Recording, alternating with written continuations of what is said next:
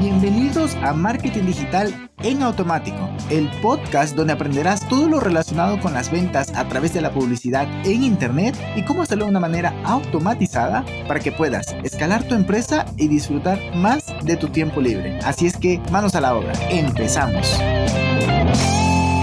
Hello, hello, hello. Bienvenido a un nuevo podcast. Hoy vamos a hablar de por qué es importante tener métricas y basar tu marketing en métricas. A ver, debemos empezar quitándonos, digamos que ese mito de que, o esa idea de que, vale, lo que yo creo que funciona o lo que me gusta a mí es lo que mi cliente quiere. A ver, actualmente tenemos un montón de datos y de fuente de información para dejar de estar asumiendo cosas e incluso opinando sin basarnos en datos. Como por ejemplo, tenemos em, varias herramientas para detectar qué es lo que más le está gustando a nuestros usuarios, a nuestros posibles clientes en el sitio web.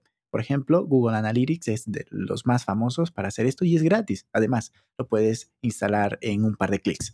Bueno, no es tan fácil, pero es la idea. ¿Qué más tenemos? Tenemos métricas dentro de redes sociales. Es decir, tú estás creando un contenido y los datos te van a ir diciendo cuál es el contenido que más te está gustando a tu audiencia y cuál es el que pasa desapercibido e incluso cuál es el que más lo están compartiendo. ¿Qué más tenemos? Email marketing. Puedes ir con, por ejemplo, una métrica como el open rate. Puedes estar viendo cuáles son los emails que más están abriendo. Es decir, más o menos puedes concluir cuáles son los, los copies de los subjects que más están funcionando. Con eso incluso si tienes claridad en cuáles son los deseos y necesidades e incluso los miedos de tu cliente ideal, puedes ir jugando con esas emociones eh, en aras de ayudarle a comprar tu producto que en el mejor de los casos será la solución a sus problemas. ¿Qué más tenemos? Pues incluso herramientas más avanzadas como inteligencia artificial, como Big Data, es una locura. Tenemos además realidad virtual que también te da una posibilidad de ir recopilando datos e incluso ya poderles dar una experiencia mucho mejor a tus clientes.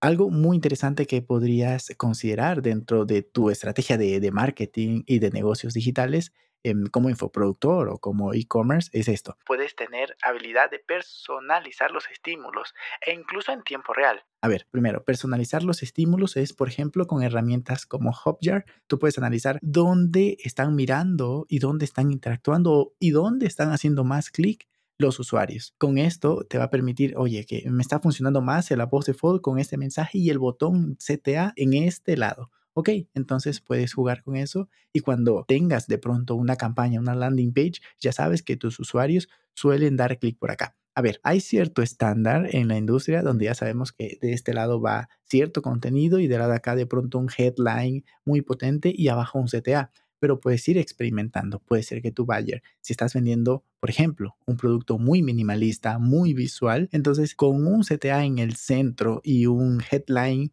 es más que suficiente y con un background que transmita lo que quieres que tu usuario perciba, ¿no? Entonces tenemos eso. Pero además, algo un poquito más avanzado es que puedes jugar con un script personalizado que vas a crear con, este, por ejemplo, con Google Tag Manager y con una integración con ClickFunnels puedes hacer que tu sitio web en WordPress sea dinámico para que cuando alguien ingrese, ya sabiendo todo su comportamiento de las páginas que ha visitado con WordPress y con la integración con el plugin de WooCommerce, puedes saber, ah, mira, este usuario, si ha visitado la categoría tal, entonces le muestro en una barra lateral esta recomendación de producto. Es maravilloso requiere un tanto de trabajo, de conocimientos de código, no tan avanzado, pero que podrías llegar a hacer en cierto momento si tiene sentido para, por ejemplo, tu e-commerce o tu sitio web donde tienes ciertos productos, eh, lead magnet o, o infoproductos, ¿no? E incluso tu lista newsletter, o sea, puede funcionar, ¿no?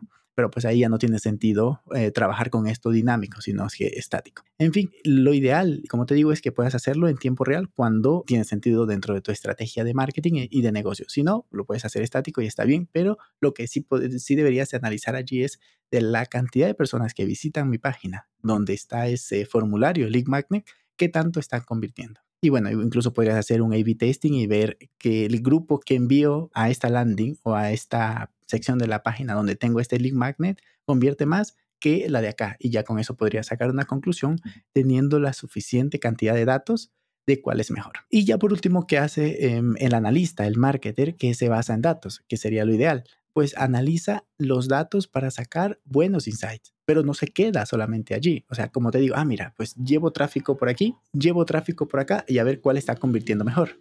Sino es que además de eso, toma, o sea, aprovecha esos insights para tomar buenas decisiones que luego le permiten generar crecimiento. Oye, pues si más están viniendo por aquí, o por ejemplo, más estoy vendiendo este producto a este grupo de personas, pues entonces vamos a invertir la inversión, vamos a invertir, vamos a aumentar la inversión en este, en este conjunto de anuncios para llevarlo a esta landing que además hiciste un A-B testing de qué landing con qué headline funciona mejor. O sea, es ir jugando con las variables. Mi recomendación, es que no muevas tantas variables. Eh, intenta mover una como máximo dos, ya exagerando tres, pero como máximo dos variables para que puedas ir puliendo todo tu sistema, toda tu estrategia de marketing. Y de ahí lo ideal sería que te hagas preguntas correctas, pero también podría ser, oye, ¿tengo los datos correctos? O sea, le estoy haciendo estas preguntas a los datos correctos o incluso tengo que cambiar mi pregunta. No le puedes preguntar, a ver si me sale un ejemplo aquí un poco improvisado. No le puedes preguntar qué tanto mi cliente me está comprando si estás analizando el bounce rate en lugar de analizar el, el monthly revenue.